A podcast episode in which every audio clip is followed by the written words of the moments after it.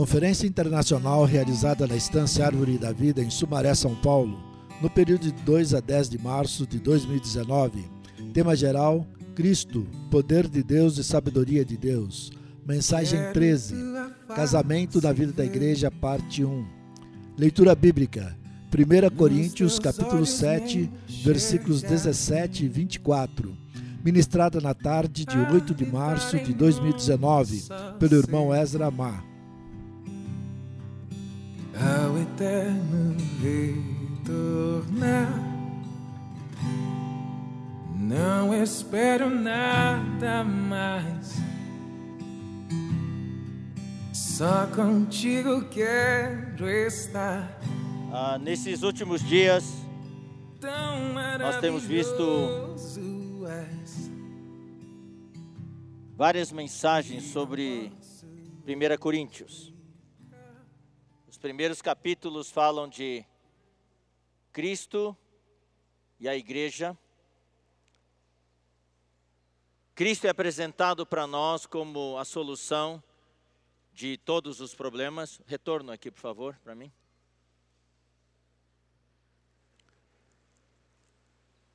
E nós temos muitos problemas apresentados na epístola aos Coríntios.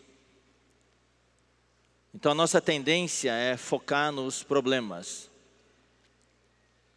E as lideranças fazem perguntas, e muitas vezes, quando temos uh, treinamentos ou aperfeiçoamentos para os irmãos, invariavelmente há muitas perguntas nessas linhas, especialmente sobre o casamento, sobre as questões que já foram apresentadas, imoralidade, fornicação, etc. E a pergunta é como tratar desses assuntos. Então Pedro já falou nos primeiros dias também que esta conferência, na verdade, é como se fosse um aperfeiçoamento para todas as lideranças. Não só para as lideranças, mas também para todos os irmãos para primeiramente nós entendermos o porquê que há esses problemas na igreja e segundo, como solucionar esses problemas. Na solução dos problemas, a nossa tendência é aprender técnicas, tentar entender e usar recursos que tem aí no mundo, usar sabedoria humana para resolver esses problemas. Mas eu quero deixar bem claro, irmãos: a igreja não é algo humano, a igreja é algo divino. Sim, nós somos seres humanos, nós seres, hum, somos seres humanos, temos falhas, ainda não fomos glorificados, estamos no processo da santificação, ainda temos a nossa carne, ainda temos a nossa alma, temos ainda parte do velho homem em nós que, apesar de doutrinariamente, posicionalmente ter sido crucificado, mas na experiência o velho homem ainda está muitas vezes muito vivo. E é por isso que Paulo apresenta aqui em 1 Coríntios a mensagem da cruz. Coloca como no centro a cruz de Cristo. A única solução para os problemas na igreja é a cruz. É Cristo e este crucificado.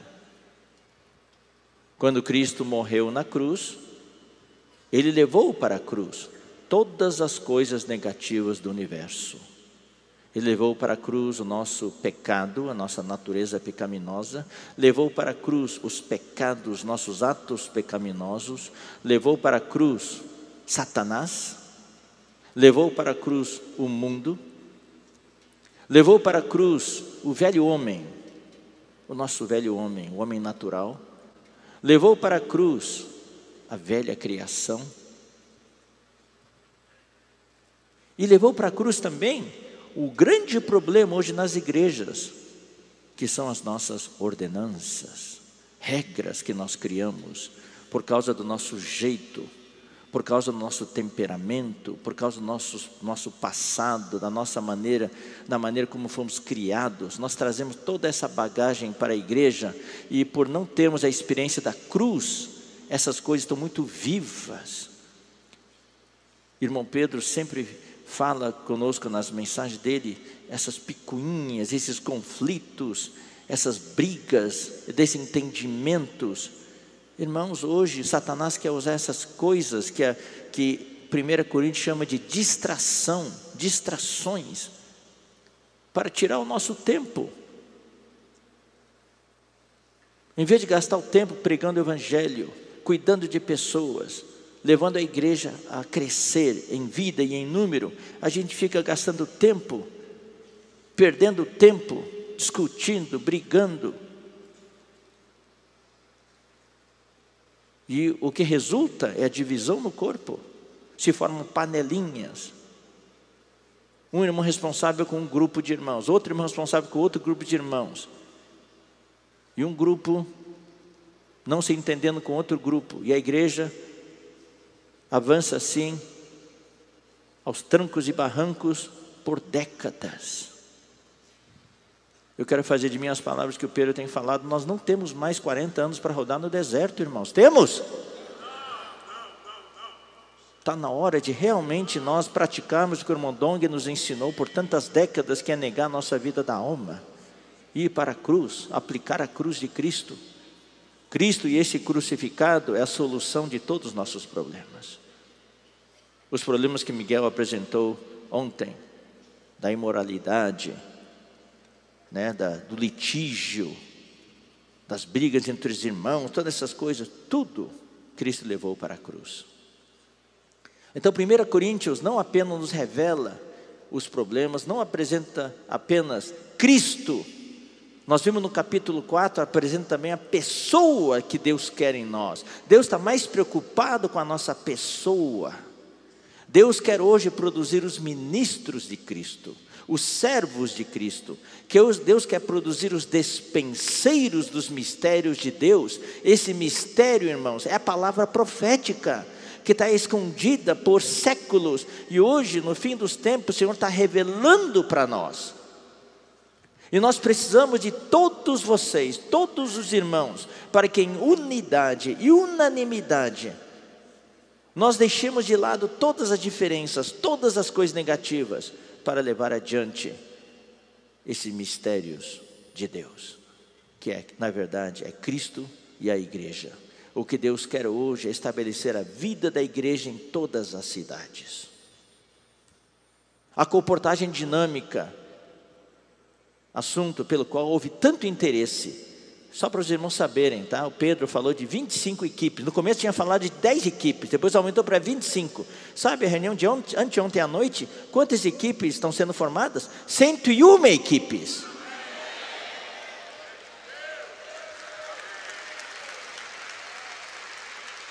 Deus nos dá muito mais do que nós pedimos ou pensamos.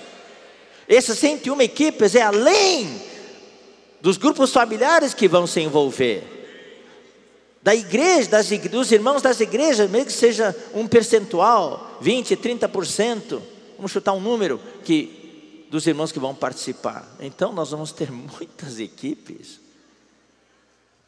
101 equipes de comportagem dinâmica e talvez centenas de outras equipes de comportagem semidinâmica. Porque não podemos esperar que todos vamos ser dinâmicos como os, os as equipes da comportagem dinâmica. Mas o Senhor pode nos surpreender. Pode ser que muitos vão ser dinâmicos, talvez mais dinâmicos ainda. Tudo depende da nossa vontade e do nosso espírito de luta, nossa briga pela nossa primogenitura. Então Deus quer, Deus se preocupa com a nossa pessoa. Então, nesse livro de 1 Coríntios, nós temos muitas revelações, e algumas dessas revelações, irmão, não estão tão aparentes, estão debaixo da superfície, mas estão lá e nós estamos desenterrando esses assuntos. Nós temos os problemas, nós temos a solução que é Cristo e este crucificado, Nós temos a questão da pessoa do ministro de Cristo, servo de Cristo e dos despenseiros dos mistérios de Deus. Nós temos a questão do ensinamento dos apóstolos que estão inseridos em todos os capítulos, e nós lemos no começo um dos versículos: é assim que ordeno em todas as igrejas. Isso é o ensinamento dos apóstolos. Na questão do ensinamento dos apóstolos, Paulo não negocia. Esse é o nosso ensinamento e todas as igrejas vão praticar, porque é isso que guarda as igrejas. É isso que guarda as igrejas de se dividir. Por que, que hoje o cristianismo está todo dividido? Porque não existe hoje o ensinamento dos apóstolos. E que apóstolos são esses? São os ensinamentos dos apóstolos que estão na Bíblia, o que Deus revelou na sua economia neotestamentária. E nós temos um grande temor diante do Senhor, de que jamais nos desviemos do ensinamento dos apóstolos, de que jamais nos desviemos da economia neotestamentária de Deus. Por isso que eu falei no começo também, na primeira mensagem que eu dei, que eu estou um pouco preocupado de que na igreja estão entrando aqui e ali artifícios, coisas da sabedoria humana que nos distraem da comissão que Deus deu para a igreja. A nossa comissão, irmãos, não é só dar um bem-estar para o povo de Deus, os irmãos sentirem bem, com muita saúde, curados das doenças, estar bem financeiramente, tudo isso Deus vai dar, mas essa não é a nossa preocupação, essa é a preocupação da grande maioria. Hoje nós vamos falar sobre o casamento. A nossa preocupação não é só ter casais felizes, marido e mulher se amando, isso é necessário, isso é muito bom e nós oramos por isso, mas o nosso objetivo é mais do que isso. O nosso objetivo não é só ter marido e esposa vivendo bem, felizes. Não, o nosso objetivo é ter casais que sirvam o Senhor, casais que façam a diferença, casais que sejam fatores do Evangelho. Casais que possam servir no Expo Livro, casais que possam ser comportadores dinâmicos, casais que abram sua casa e através da sua casa começa com seis irmãos, depois vai para 12, depois vai para 24 e multiplica essa reunião de casa, esse grupo familiar, para mais dois, e esse casal aperfeiçoa outro casal. Depois de uns anos, esse casal já aperfeiçoou uns 20 e poucos casais, e a igreja cresce e se multiplica. Não é só ser feliz. Eu vou dizer uma coisa: se você fizer isso, você vai ser não só feliz, você vai ser mais feliz e você vai ser muito feliz, você vai ser felicíssimo.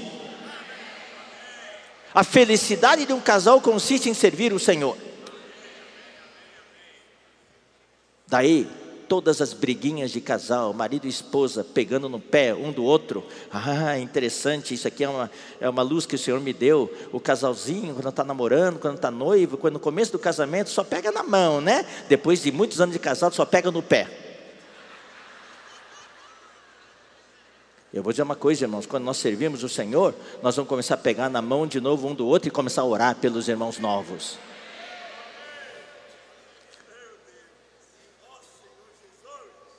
Mas não é isso que 1 Coríntios 7 fala, mas esse é o meu encargo. Mas ainda assim temos que estudar 1 Coríntios 7. Por que, que Paulo escreveu 1 Coríntios 7? Porque alguém escreveu para ele. Provavelmente aqueles três irmãos, no final, que são Estéfanas, Fortunato e Acaico, que foram visitar Paulo, devem ter escrito, levado uns papeizinhos de perguntas. Na verdade, muitos capítulos de 1 Coríntios são respostas às perguntas dos coríntios. E o capítulo 7 é exatamente isso. Quanto ao que me escrevestes, Daí Paulo explica. Daí o capítulo inteiro é uma resposta.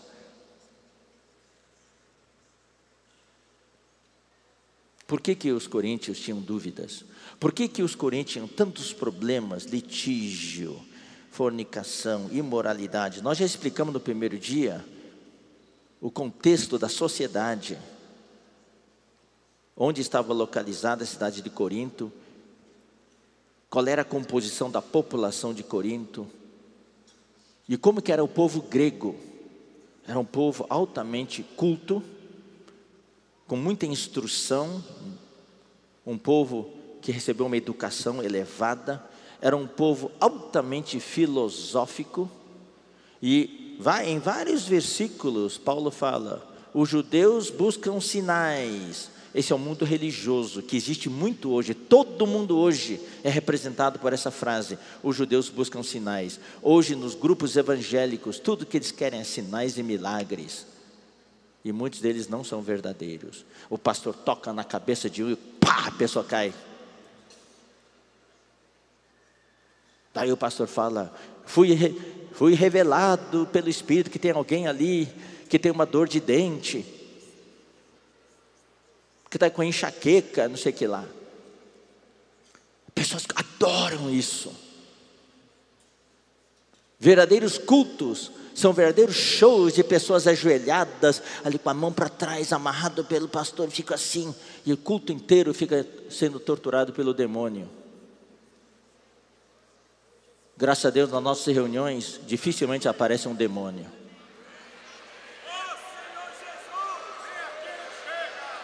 Porque nós estamos no Espírito.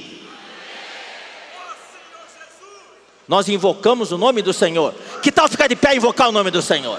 Ó oh, Senhor Jesus! Ó oh, Senhor Jesus! Ó oh, Senhor Jesus! Ó Senhor Jesus! Ó Senhor Jesus! Pode sentar.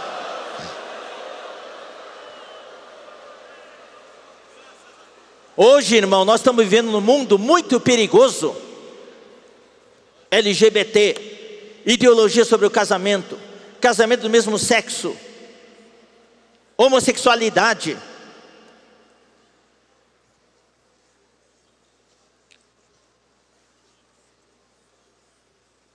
Muita liberdade sexual. Não existe mais regras. Tudo é permitido hoje. Casamentos mistos, famílias mistas, tudo. Como é que fala? Esqueci a palavra agora. Quando tem o homem tem várias esposas, como é que fala?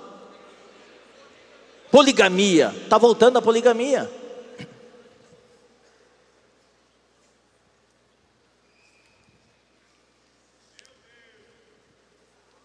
Isso tudo é o mistério da iniquidade, que precisa entrar antes que venha o anticristo. A marca da besta, de certa maneira, muitos estão esperando uma marca física da besta, um chip e assim por diante. Não digo que não seja um chip, pode até ser, mas de certa maneira, a marca da besta já está sendo colocada através das ideologias aqui na fronte no córtex frontal, que é desativada por falta de leitura. É por isso que hoje ninguém mais gosta de ler, especialmente no Brasil. Eu quero rogar a vocês: leiam, leiam, leiam, leiam a Bíblia, leiam os livros da editora. O expolivro é para cultivar o gosto, a paixão pela leitura, a comportagem dinâmica é para colocar livro nas mãos das pessoas, para as pessoas lerem. A salvação da humanidade está na leitura da palavra de Deus e dos livros que o Senhor nos deu. Quando uma pessoa não lê e só é estimulada por vídeos e áudios, o córtex pré-frontal é desativado. Aí o inimigo pode facilmente colocar a ideologia dele aqui porque a pessoa perde, perde o discernimento, perde a sua capacidade de ter convicção das coisas, vira uma Maria, vai com as outras, é massificada mentalmente, só anda nas massas, segue as massas. E é o que os jovens hoje estão sofrendo. Os jovens querem sentir parte de alguma coisa, então existe o controle, psicológico dos jovens, alguma coisa lançada e todos os jovens querem sentir parte, quer ser aceito, quer se sentir dentro, quer se sentir incluído, daí a massificação ocorre. E isso também acontece com a questão do casamento. Por isso é importante ler. Eu tenho muito encargo, tenho falado isso em muitos lugares. Irmãos, leiam Hoje agora, temos agora o alimento diário Kids. Seria o alimento diário infantil, mas é muito mais chique dizer Kids.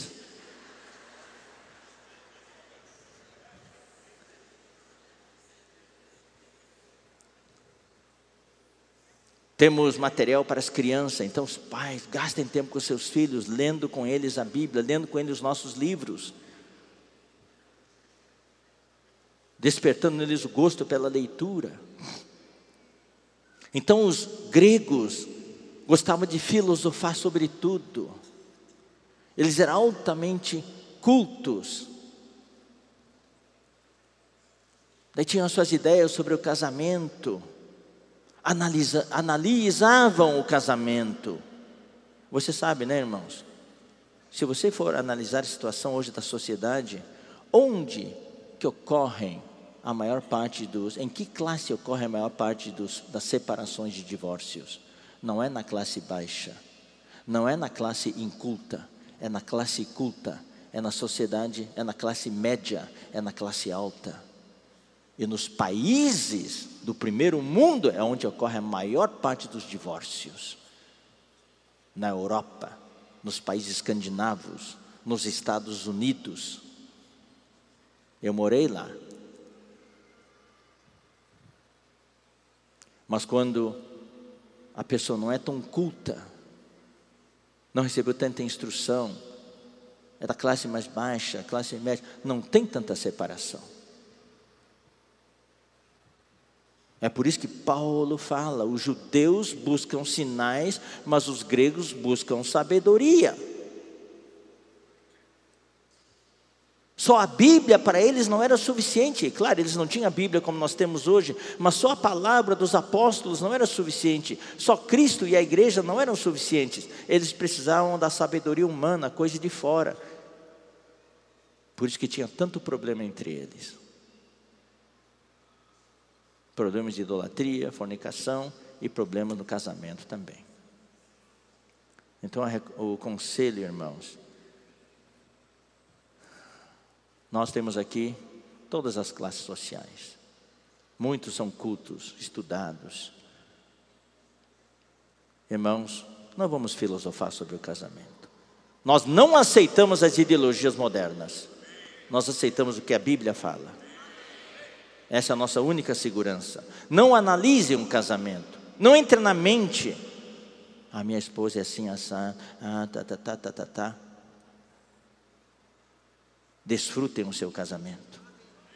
Todas as coisas cooperam para o bem daqueles que amam a Deus. Tudo é nosso. Falei outro dia. Talvez você não esteja satisfeito com a sua esposa ou com seu marido, mas eu quero dizer para você, a sua esposa hoje é a melhor pessoa que você tem que Deus deu para você. E seu marido também. É a pessoa que você precisa para você ser um vencedor. Não estamos numa reunião de casais, mas precisamos falar do que a Bíblia fala sobre o casamento. Vamos agradecer o Senhor pelo cônjuge que nós temos. Que tal dizer, cada um dizer, mas dizer sinceramente, hein? Se você não fala sinceramente, não fale. Senhor, obrigado pelo meu cônjuge.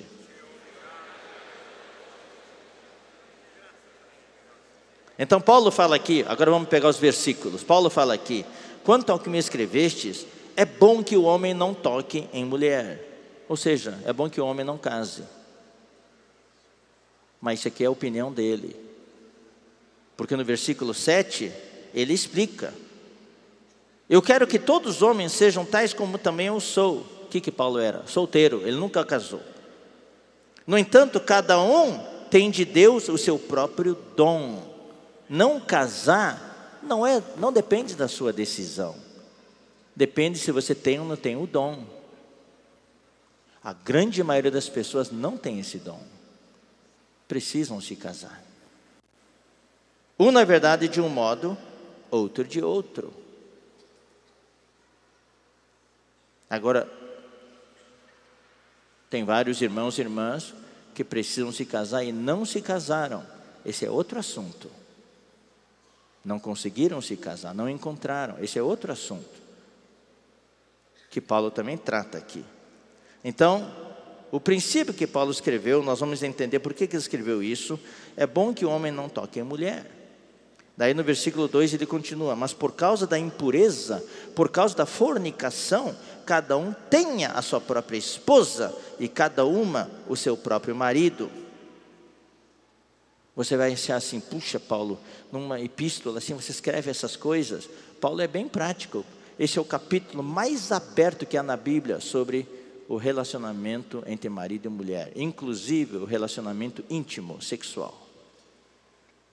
Faz parte da palavra de Deus, faz parte do ensinamento que está aqui na Bíblia, e é o ensinamento do apóstolo.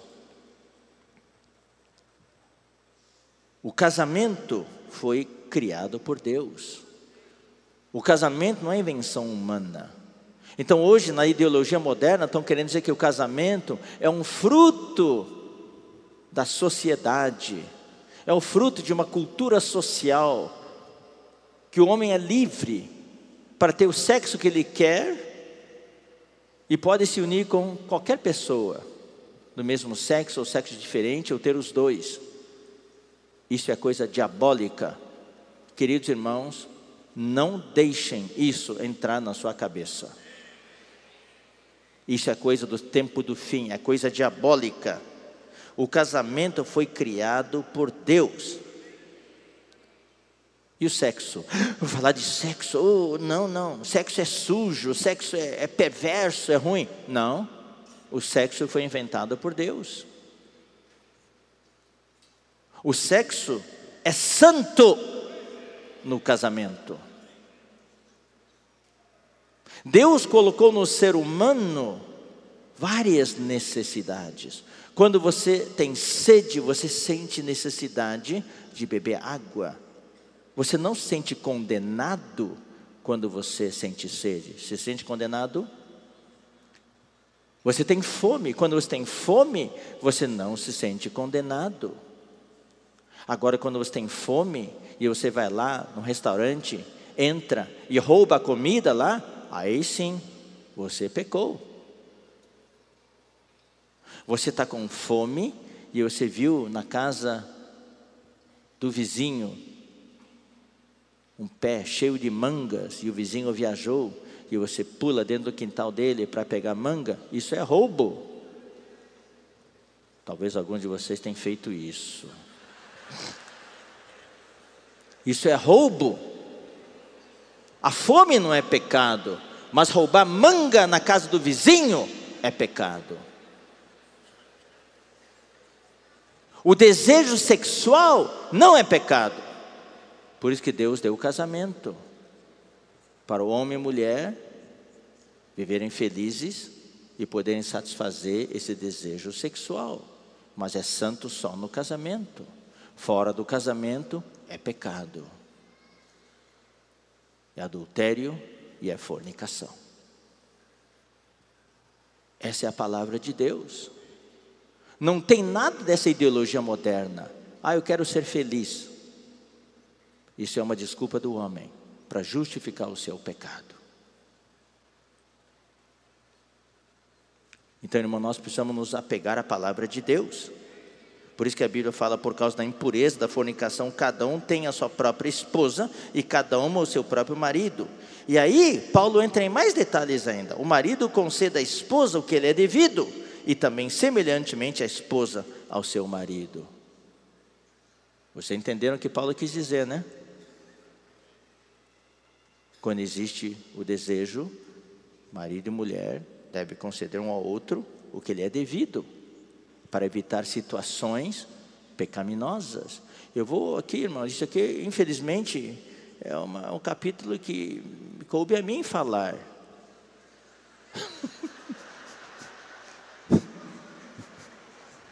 Nenhum cooperador quis falar isso.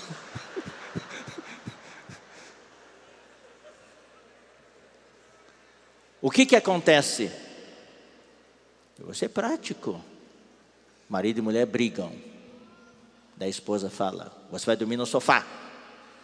E o marido fica no sofá o mês inteiro. Aí o que, que acontece? Aí É uma chance que o inimigo tem de usar a fraqueza humana. Aí o pecado pode entrar. Por mais espirituais que somos, ninguém é de ferro. Então, marido e esposa têm que tomar cuidado disso.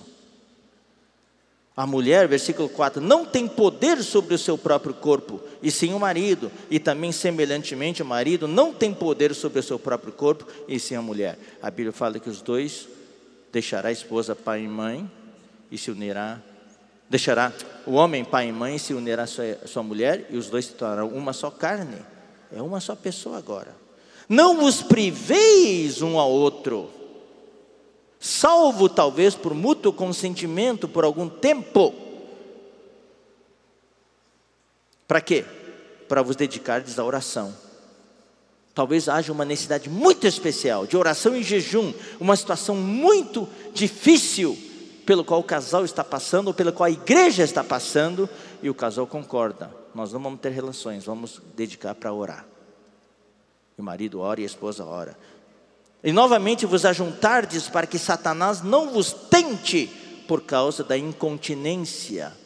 A palavra grega é por falta de domínio, por causa da falta de domínio próprio. Às vezes a vontade é maior, daí se há privação a outro, daí está aberta a porta para o pecado. Quando fala dedicar-des à oração, a palavra grega para dedicar é estar livre para a oração. Aqui Paulo nunca se casou, então Paulo, em certos aspectos, não tem muita experiência disso. Mas hoje, irmãos, aqui Paulo está falando de um homem orar sozinho, ou talvez a mulher orar sozinha. Mas na vida da igreja nós temos a prática, irmãos, marido e mulher orar juntos. E isso, a oração de marido e esposa, é o que o inimigo mais ataca hoje. Eu nem vou pedir para os irmãos levantarem as mãos. Quantos casais aqui, marido e esposa, oram juntos? Cada um tem a sua agenda, cada um tem a sua programação, é um corre-corre o dia inteiro. Não tem tempo para marido e esposa sentar-se e orar juntos, ter comunhão ou ler algo juntos, ler a Bíblia juntos. Claro que deve haver a leitura individual, mas é bom também ter alguma leitura juntos, ou ler um, uma parte de um livro juntos. Tem a leitura individual dos livros também, mas algumas coisas é bom ler juntos. Essa, essa, esse cultivo desse relacionamento entre marido e esposa. Mas de qualquer maneira, Paulo adverte: não vos priveis um ao outro. E Paulo fala no versículo 6: e isto digo como concessão e não por mandamento. Não estou ordenando, não vos priveis uns aos outros. Eu estou dando, falando isso como concessão.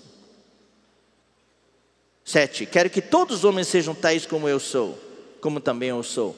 Paulo tinha convicção disso. Ele nunca se casou e ele, lá no seu íntimo, ele gostaria que todos fossem como ele, que não se casassem. Mas daí, já falamos, no entanto, cada um tem de Deus o seu próprio dom. Um, na verdade, de um modo, outro de outro. Vamos ler Mateus capítulo 19. Mateus capítulo 19.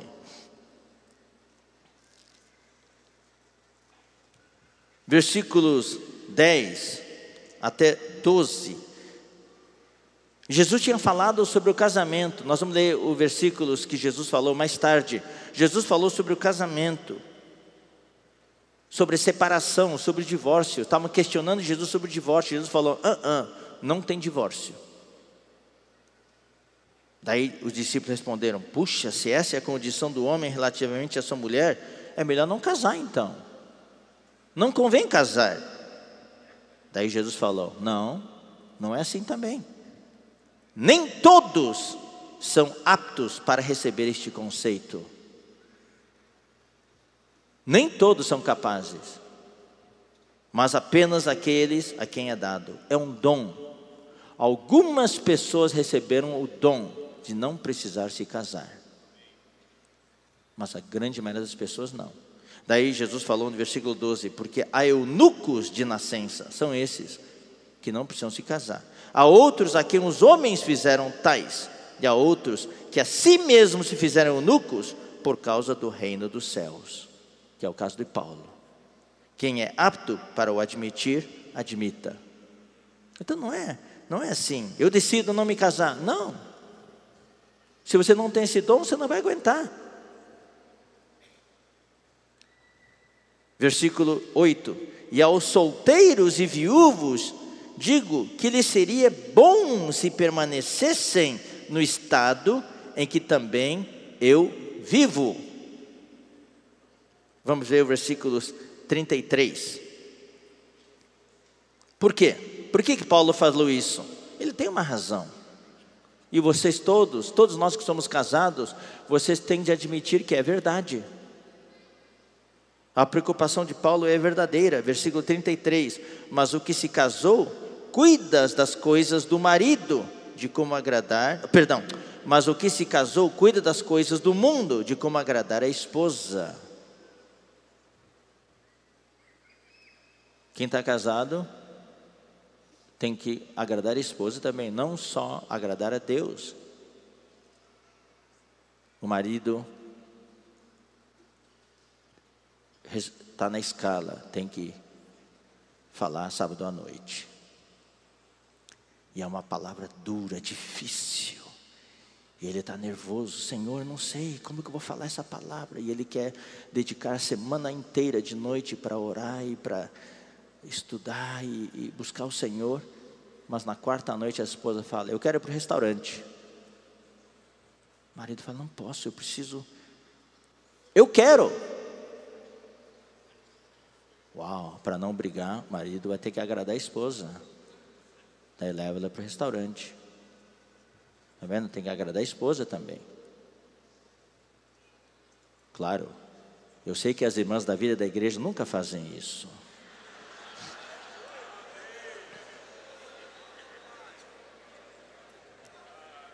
Versículo 35.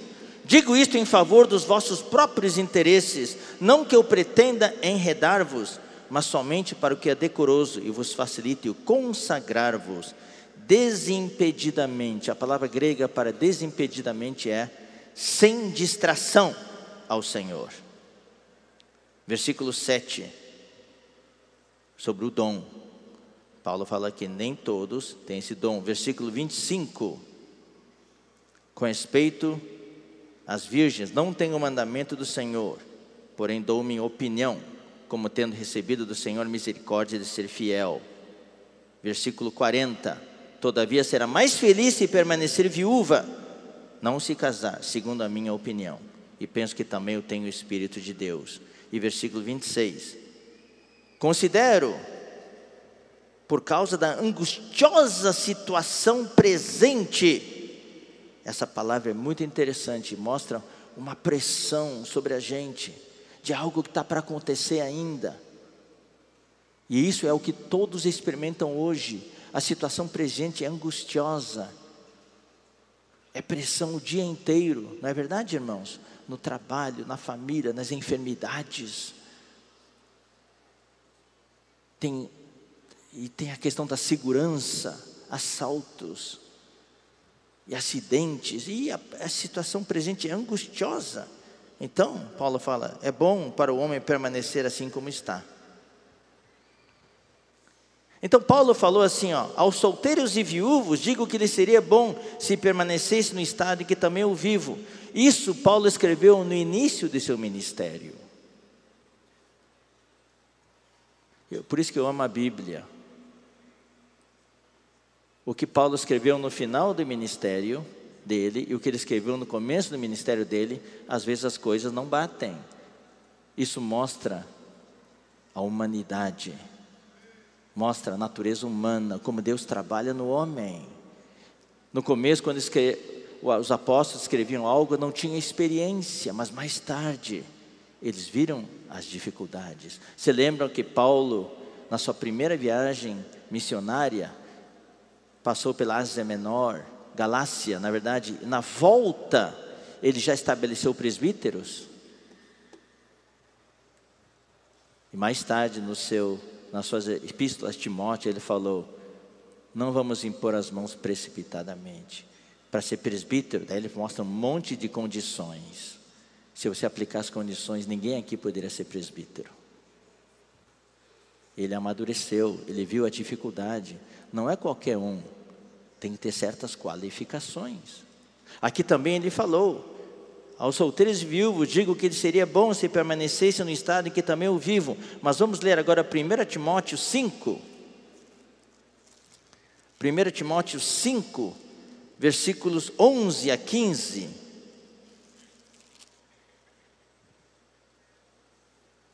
Mas rejeita viúvas mais novas, porque quando se tornam levianas contra Cristo, querem casar-se, tornando-se condenáveis por anularem o seu primeiro compromisso.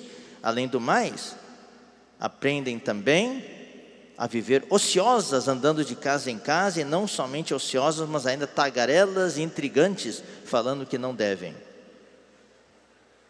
Mas daí o que Paulo fala? Quero, portanto, que as viúvas mais novas se casem. Está vendo? Ele não fala mais, é melhor não casar. No versículo 20, 46, ele falou: Todavia, 1 Coríntios 7, 46, quando falece o marido, é melhor a viúva permanecer viúva, porque será mais feliz, segundo a minha opinião. Mas, em 1 Timóteo 5, no final do ministério dele, ele mudou de opinião. Ele falou: Quero, portanto, que as viúvas mais novas se casem, criem filhos, sejam boas donas de casa e não deem ao adversário ocasião favorável de maledicência, pois com efeito já algumas se desviaram seguindo a Satanás. Então, essa questão do casamento, irmãos, eu vou dizer para vocês, não é tão simples, mas nós temos aqui os princípios básicos que nós estamos compartilhando nesta manhã com vocês. Os princípios básicos. E Paulo ajustou alguns desses princípios básicos ao longo de seu ministério. Versículo 9: Caso, porém, não se dominem, que se casem. Por quê? Porque é melhor casar do que viver. Falem todos vocês, do que viver que quer dizer abrasado? Queimando aqui dentro. Se está queimando, entende o que eu quero dizer com isso, né? É melhor casar. Teve um irmão que uma vez leu e teve muita revelação. Leu assim, ó: Caso, porém, não se dominem, que se casem, porque é melhor casar do que viver abraçado. Agora, se for um irmão de língua espanhol, ele vai ler exatamente assim: porque se não se dominem, que se casem, porque é melhor casar que viver abraçado. Mas é a mesma coisa. Daí, versículo 10: Ora, aos casados ordeno, não eu, mas o Senhor. Eu já expliquei isso nas reuniões anteriores. Aos casados ordeno, não eu, mas o Senhor, que a mulher não se separe do marido se você olhar, a maior parte das, das regras é para a mulher, mas na verdade é para o homem também. Devia ter dito também que o homem não se separe da mulher. Então aqui Paulo está dizendo: é melhor, ou seja, não tem divórcio na igreja. Então vamos ler alguns versículos para os irmãos entenderem. Vamos ler Malaquias 2, 14 e 16. Malaquias 2, 14 e 16. E perguntais: por quê? Por quê? Porque o Senhor foi testemunha da aliança entre ti e a mulher da tua mocidade. Ou seja, no seu casamento, vocês todos tiveram testemunha, certo? Que assinaram a sua certidão de casamento. Testemunhas. O irmão fulano, a irmã fulana. Mas sabe, tem uma testemunha que talvez você não se dê conta que estava lá. O Senhor foi testemunha do seu casamento. Versículo 16: Porque o Senhor Deus de Israel diz que odeia o repúdio. Repúdio aqui literalmente quer dizer divórcio. O Senhor Deus de Israel odeia o divórcio. Mateus 19. Vamos ler Mateus 19.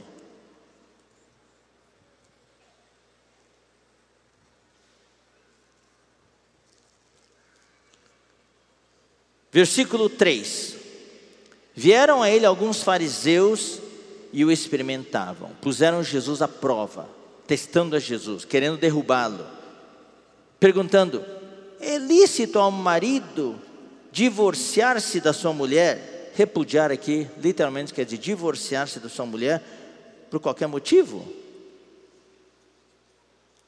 Na verdade, se não me engano, no grego não tem nem por qualquer motivo, é só divorciar-se da sua mulher. Então respondeu ele. O que, que Jesus respondeu? Não tendes lido, vocês não leram? Ou seja, Jesus está falando para vocês, vocês precisam ler. A ignorância vem porque nós não lemos. Então precisamos ler a Bíblia. E precisamos ler os livros. A resposta de Jesus: vocês não leram, tem que ler. Não tendes lido que o Criador, desde o princípio, os fez homem e mulher. O casamento é entre homem e mulher, não entre homem e homem, mulher e mulher. Isso foi o que Deus determinou. Os homens hoje, com as ideologias modernas, querem subverter, transtornar a ordem de Deus. E na igreja nós não aceitamos isso. Deus os fez homem e mulher, e que disse: Por esta causa deixará o homem pai e mãe, e se unirá à sua mulher, tornando-se os dois uma só carne. De modo que já não são mais dois, porém uma só carne. Portanto, o que Deus ajuntou, não o separe o homem. Então replicaram a Jesus: Então por que, que Moisés mandou dar carta de divórcio e se divorciar? Respondeu-lhe Jesus: Por quê? Por causa da dureza do vosso coração. É que Moisés vos permitiu repudiar a vossa mulher, divorciar-se da vossa mulher. Entretanto, não foi assim desde o princípio. O homem mudou a lei de Deus. Mas Deus, mas Jesus quer nos levar até o princípio. Eu, porém, vos digo: quem se divorciar da sua mulher, não sendo por causa de fornicação, aqui é relações sexuais ilícitas, é uma palavra só no grego, é fornicação. E casar com outra comete adultério. E o que casar com a divorciada comete adultério. Ou seja, o que Jesus está falando é o seguinte: nós sabemos, a Bíblia nos ensina, há somente duas razões para separação. A primeira é a morte. Quando o marido ou a mulher morrem, um deles morre, daí a outra parte está livre para se casar. Nós vamos ver isso também. A outra é a fornicação. Quando há uma fornicação, daí a parte ofendida pode se separar, pode se divorciar. Mas temos vários casos em que houve o perdão e o casal se reconciliou, houve arrependimento, houve perdão, Deus perdoou, a esposa ou o marido perdoou, então hoje o casal está bem outra vez.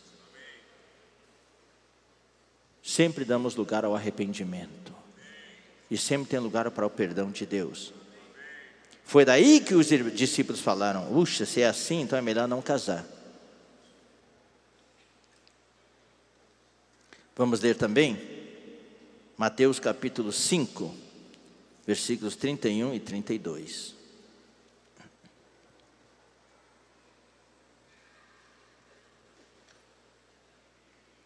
Também foi dito: aquele que divorciasse da sua mulher, dele carta de divórcio. Eu, porém, vos digo: qualquer que se divorciar da sua mulher, exceto em caso de relações sexuais ilícitas, exceto em caso de fornicação, a expõe a tornar-se adúltera. E aquele que casar com a repudiada, comete adultério. Então aqui, vemos aqui o que a Bíblia ensina, o que Jesus ensinou. Caso de morte é natural, daí a outra parte fica livre. E também se, se justifica o divórcio quando há fornicação. Mas sempre existe a questão do arrependimento, do pedido de perdão e o perdão. Isso pode restaurar o casal. Agora, versículo 11. Se, porém, ela vier a separar-se, que não se case, ou que se reconcilie com seu marido E daí vem a outra parte. E que o marido também não se aparte de sua mulher. Agora vem uma sessão que fala do cônjuge incrédulo. E entre nós há vários irmãos e irmãs nessa situação. Você está na vida da igreja, mas a sua esposa e seu marido não estão. Então como é que fica? Aos mais digo eu, não o Senhor. Está vendo? Paulo aqui era um com o Senhor. Ele tinha liberdade de dar sua opinião e saber que o Senhor era um com ele. Nós vamos falar mais sobre isso hoje à noite. Se algum irmão tem mulher incrédula e esta consente em morar com ele, não a abandone. E a mulher que tem marido incrédulo e este consente em viver com ela, não deixe o marido. Porque o marido incrédulo é santificado no convívio da esposa. Mesmo que seu marido seja incrédulo, pelo fato de você ser cristã, ser crente, o seu marido é santificado. E a esposa incrédula é santificada no convívio do marido crente. Se não for assim, de outra sorte, os vossos filhos seriam impuros, porém agora são santos. Não estamos falando de salvação aqui. Estamos falando da santificação posicional. É bem parecido com o que está em Mateus 23, versículos 17 e 19. Vamos lá, Mateus 23. Versículo 17 fala assim: Insensatos e cegos, pois qual é maior, o ouro do, ou o santuário que santifica o ouro? O ouro fora do santuário é comum, mas quando o ouro é trazido e colocado dentro do santuário, se torna santo, é santificado posicionalmente. Versículo 19: Cegos, pois qual é maior, a oferta ou o altar que santifica a oferta? O animal que está no campo é comum, não é santo, mas quando ele é trazido para o altar, ele é morto é e seus pedaços colocados sobre o altar, aquele animal se torna santo, é santificado pelo altar, é posicionalmente santificado. Assim também o cônjuge incrédulo. Se fosse só por ele, seria comum, não seria santo, mas pelo convívio com você, marido ou esposa, que são santos, são crentes, os seus cônjuges incrédulos também se tornam santos. E isso também é o que fala em 1 Timóteo, capítulo 4, versículo 5.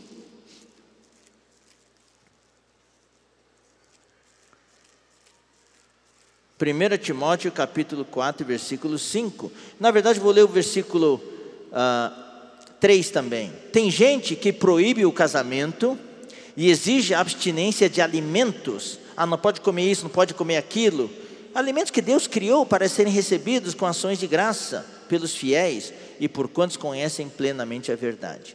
Pois tudo que Deus criou é bom e recebido com ações de graças, nada é recusável. Por quê?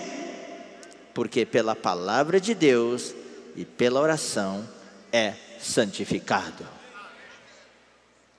Tudo que você tudo que, pelo qual você agradece a Deus antes de comer é santificado.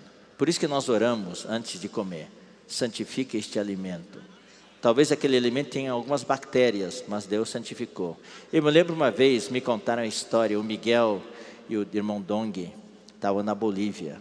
Já tinha passado em muito horário do almoço. E nas montanhas da Bolívia, irmãos, não tem restaurante assim, não tem posto, não tem um graal, não tem, não tem negócio assim. Daí foram andando, andando, daí virou uma casinha ali, disse assim, quem sabe aqui tem comida, né? Daí entraram lá. E não tinha ninguém lá dentro, tinha uma mesa. Sentaram-se à mesa, daí bateram palmas, daí saiu uma senhora lá de dentro, com um trapo sobre os ombros. Olharam para aquele trapo, o rapaz estava sujo, marrom já. Daí perguntaram, tem comida? Ah, tem comida sim, tem comida. Daí ela trouxe uns copos, e o copo estava sujo Daí pediram, daí o Mondong e o Miguel pediram para limpar o copo. Daí ela pegou aquele trapo limpou o copo, e o copo ficou mais sujo ainda. Daí ela trouxe lá de dentro uma comida assim, pastosa, ninguém sabe o que, que era. Daí o Mondong olhou para a comida, o Miguel olhou para a comida, o Mondong falou: Senhor, santifica esta comida. Daí, pega, daí ele pegou pimenta, jogou em cima da comida, tá santo, vamos comer.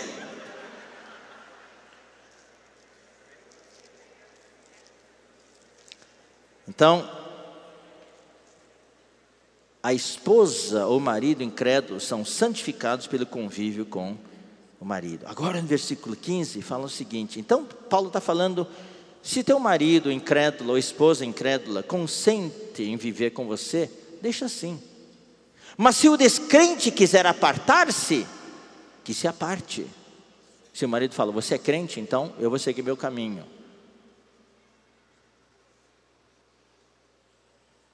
Em tais casos, não fica sujeito à servidão, à escravidão, nem o marido, nem o irmão, nem a irmã. Deus vos tem chamado à paz.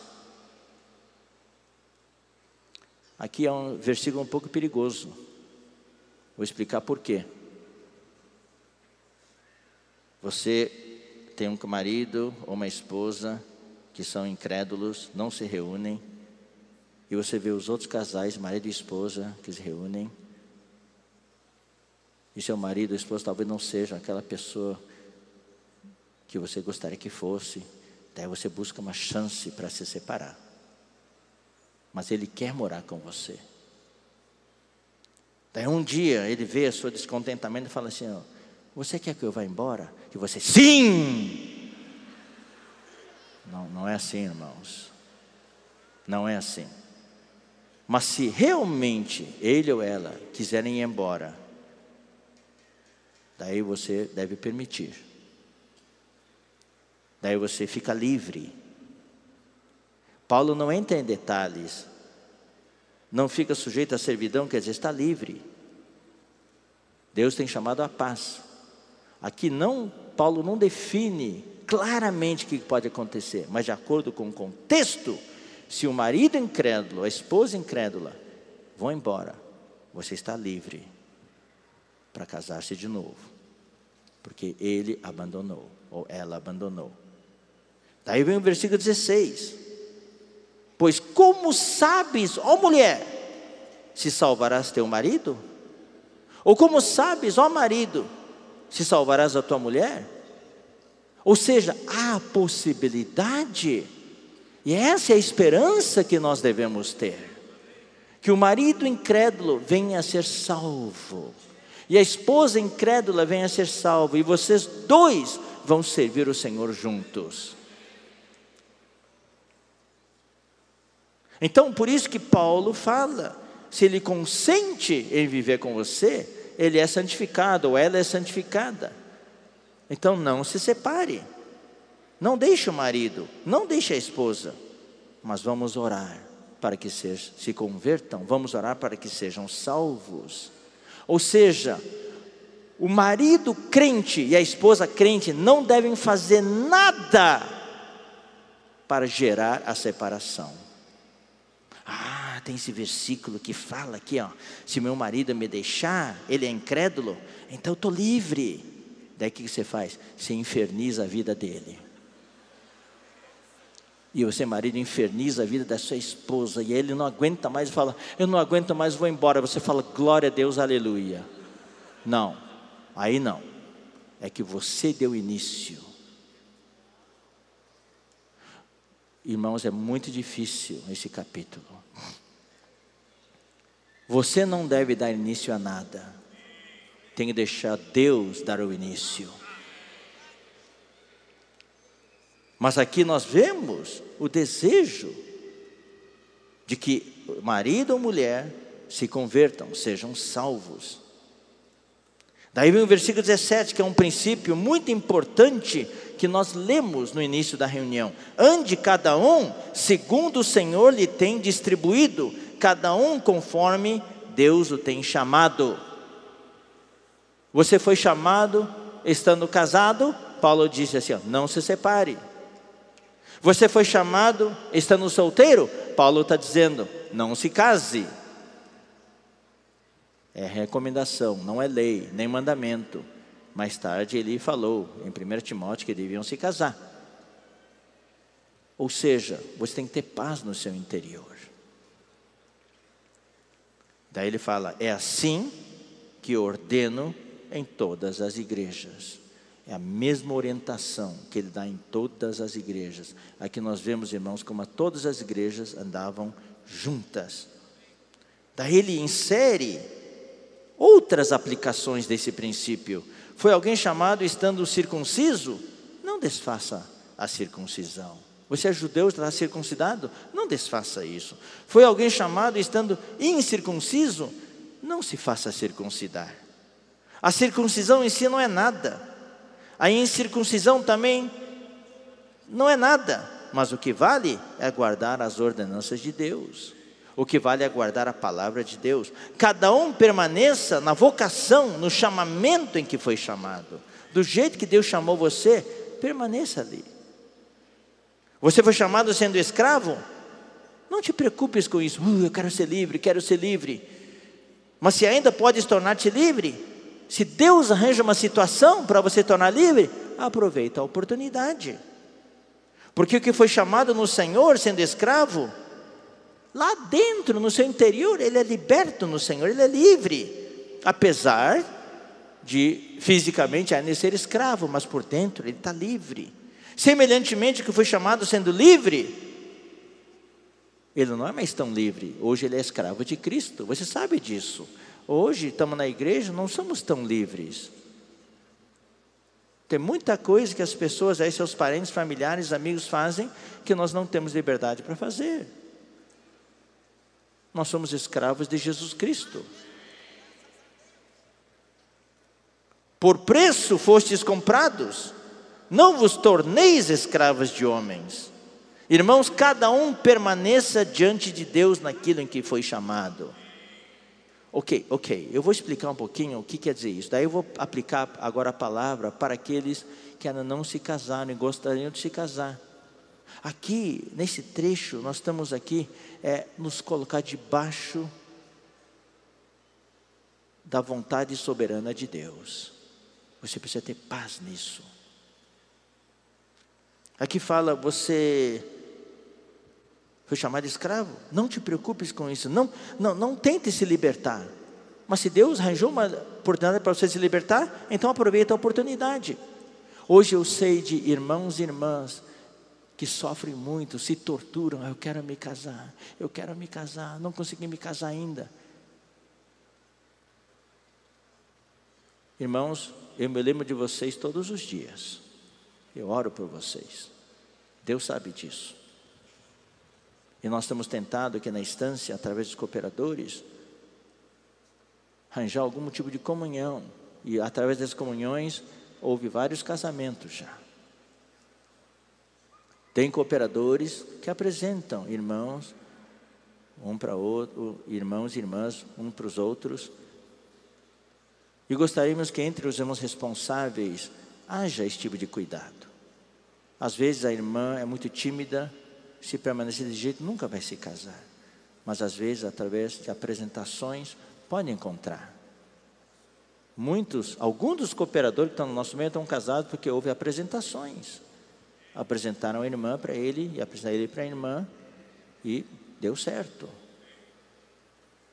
Tudo isso é segundo o Espírito. Então não vamos nos torturar você foi chamado, você está solteira ou solteiro e até hoje não se casou. Fique em paz diante do Senhor. Agora, se Deus, pela sua vontade soberana, pela sua providência, arranjar uma situação e aparecer alguém, daí ora ao Senhor e se for da vontade do Senhor, aproveita a oportunidade. Mas também quero dar uma pequena dica. Talvez você deva baixar um pouco o seu padrão.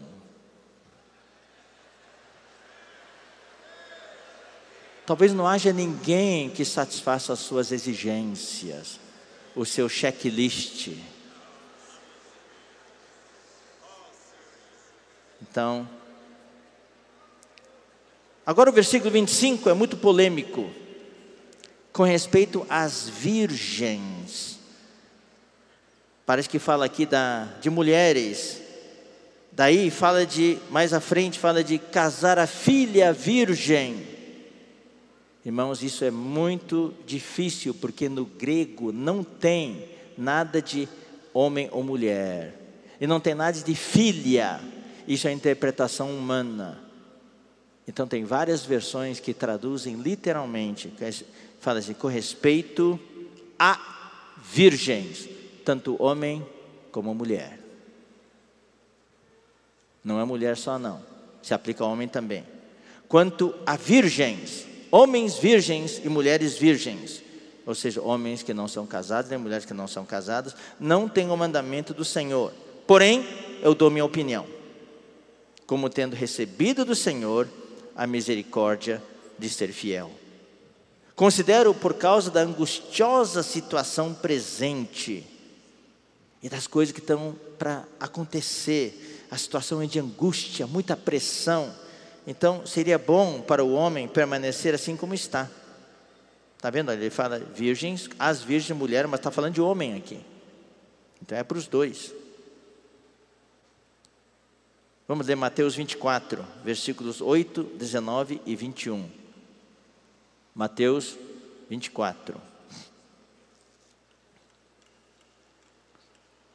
Tudo, porém, tudo isto é o princípio das dores. É o momento que nós estamos ah, experimentando hoje. Versículo 19. Ai das que estiverem grávidas e das que amamentarem naqueles dias, nos dias da grande tribulação. E versículo 21. Porque nesse tempo haverá grande tribulação, como desde o princípio do mundo até agora não tem havido e nem haverá jamais. De certa maneira, irmãos, nós ainda não entramos na grande tribulação, mas já estamos experimentando muita tribulação. Por isso que Paulo fala, então é melhor não casar e ficar na situação em que está. Você está casado? Não procure separar-te. Está livre de mulher? Não procure casamento. Está vendo? Está falando para homens aqui. Mas se te casares, com isto não pecas, e também se a virgem se casar, para isso não peca. Ainda assim, tais pessoas sofrerão angústia na carne, e eu quisera poupar-vos. Isto, porém, vos digo, irmãos: o tempo se abrevia, e o que resta é que não só os casados sejam como se não o fossem, mas também os que choram como se não chorassem, e os que se alegram como se não se alegrassem, e os que compram como se nada possuíssem.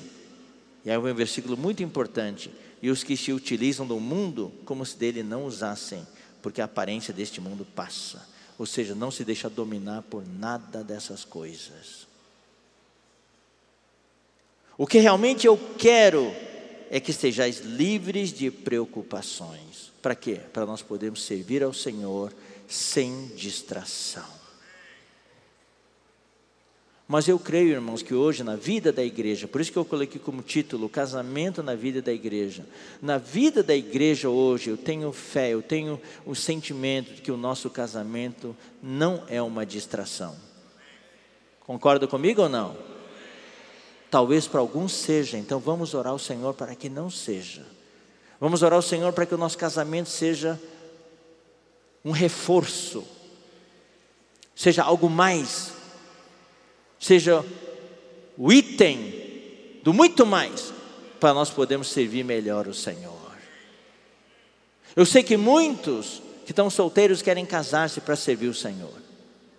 Servir o Senhor junto com o marido, servir o Senhor junto com a esposa. E eu sei também de irmãs que perderam maridos.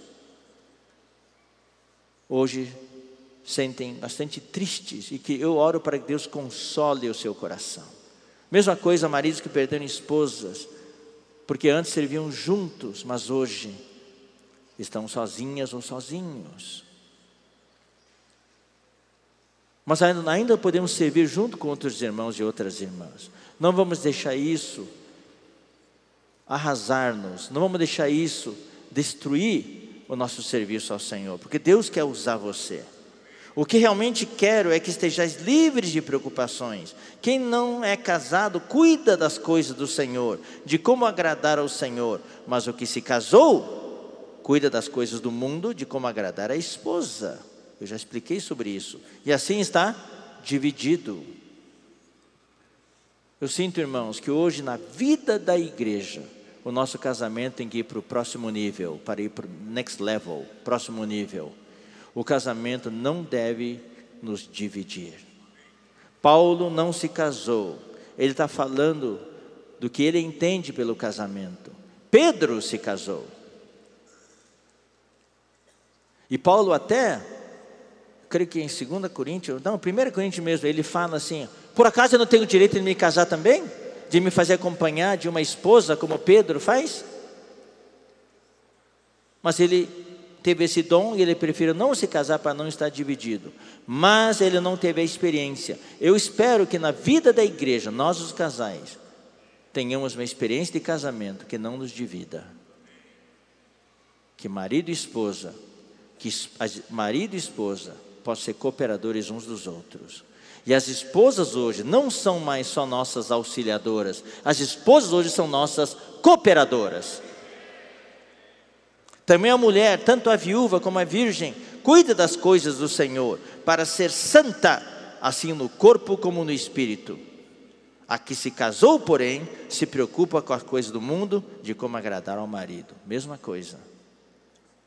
Digo isto em favor dos vossos próprios interesses, não que eu pretenda enredar-vos, mas somente para o que é decoroso e vos facilita, facilite o consagrar-vos desimpedidamente, sem distração ao Senhor.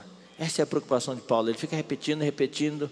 Ele ele está falando para melhor não casar, ficar solteiro, para não ter distrações. Mas eu quero dizer, irmãos, hoje, no mundo em que vivemos, na vida da igreja em que estamos, Paulo também falou no começo: só não se casa quem tem esse dom, e a grande maioria não tem esse dom, então nós precisamos nos casar. E quando nos casamos, a oração nossa que temos diante do Senhor, a visão que nós temos é que o nosso casamento não se torne uma distração. Que marido e esposa possam ser um para juntos servir o Senhor. Eu conheço irmãos que antes de casar eram cheios de encargo, irmãs também, cheias de encargo, mas depois que se casaram, um mais um deveria ser igual a três. Entende o que eu quero dizer? Um mais um virou zero. Desapareceram depois que casaram. Isso não deve acontecer no nosso meio. O casamento tem que reforçar o nosso encargo. Por isso nós não devemos ser precipitados em nos casar. Ter bastante comunhão, buscar o Senhor, orar, buscar a cobertura dos irmãos responsáveis, dos cooperadores, dos pais, porque o casamento é muito importante na vida da igreja. A unidade da vida da igreja é a família. E o item básico para multiplicação é o grupo familiar. Houve também uma palestra sobre isso. E muitos irmãos estiveram presentes. É muito importante hoje nós darmos atenção ao grupo familiar. E no grupo familiar é o casal que está lá, marido e esposa. Agora, versículo 36. No versículo 36, vou fazer algumas correções, de acordo com o grego. Não estou dizendo que o que está aqui está errado, mas o que está aqui nos dá a entender, é uma coisa mais restrita, mas no grego não está assim, não. No grego está assim: ó, entretanto, se alguém julga que trata sem decoro a sua condição virgem, daí muitos tradutores, quando fala de virgem, aqui virgem não tem sexo no grego, é o substantivo. De, com o decoro, o seu virgem. Então, alguns interpretam, e eu creio que é a interpretação correta, que é a mais genérica, é a virgindade da pessoa, não é a filha virgem.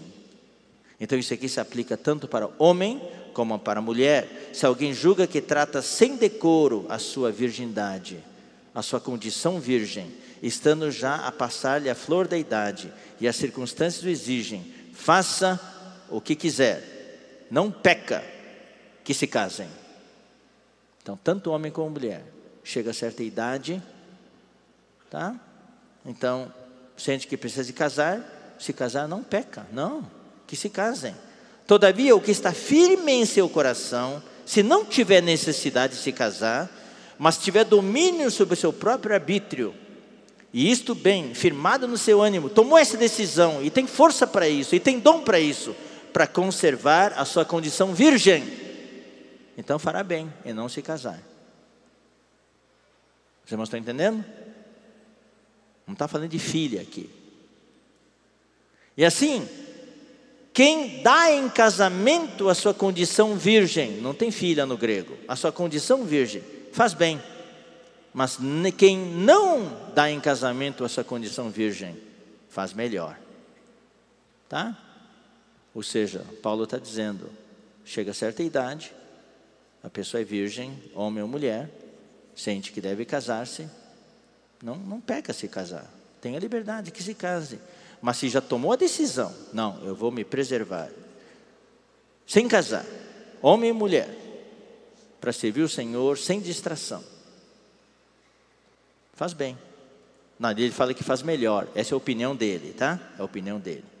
Agora, 39 é mais uma condição.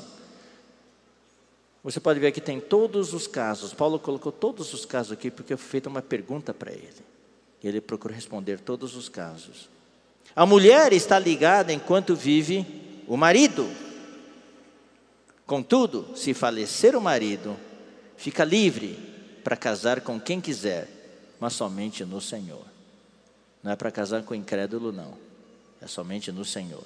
Todavia, será mais feliz se permanecer viúva essa é a opinião dele. Segundo a minha opinião, que mais tarde em 1 Timóteo 5 ele mudou de opinião, falou que se casem. Porque mais tarde Paulo viu que se não casar, a situação piora.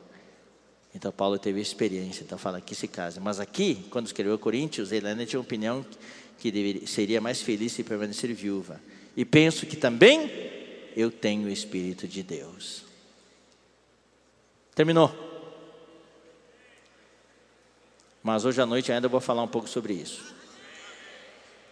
Tá? Falar um pouco sobre isso. Algumas coisas que estão aqui debaixo da superfície, hoje à noite nós vamos apresentar.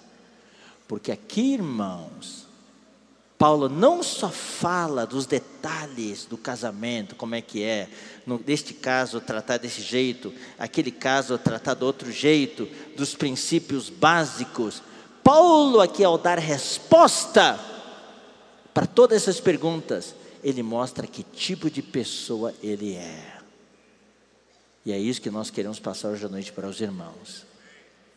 E queremos falar um pouquinho mais sobre o casamento, a importância do casamento, nesse novo ciclo que estamos tendo hoje. Hoje, mais do que nunca, nós precisamos de casais fortes, famílias fortes por isso, esses princípios básicos que passamos hoje são muito importantes. Amém? Que tal ficar de pé? Eu vou orar e depois nós vamos compartilhar em pequenos grupos. Vai ficar de pé. Eu vou orar pelos casais, pelos solteiros pelos viúvos, viúvas, pelos que estão separados, divorciados. Senhor Jesus, te agradecemos porque hoje estamos na vida da igreja. Tu nos mostraste hoje todos os detalhes do casamento, de estarmos casados, de estarmos solteiros. E teu encargo, Senhor, não são só as respostas para as nossas dúvidas e perguntas. O teu encargo é que todos nós possamos te servir.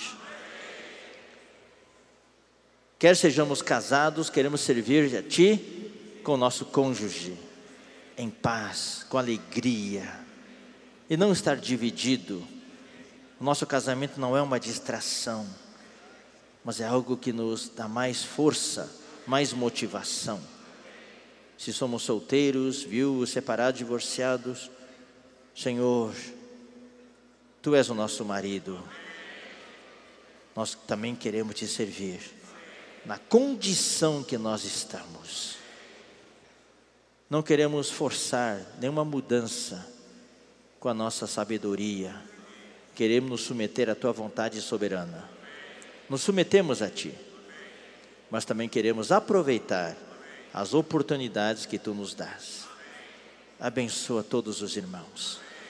Abençoa todos os irmãos na condição de cada um, na condição em que cada um está, Senhor. Amarra o teu inimigo, tira todo o fermento do nosso meio, santifica o nosso casamento. Nós oramos em nome de Jesus. Amém? Vamos compartilhar em pequenos grupos.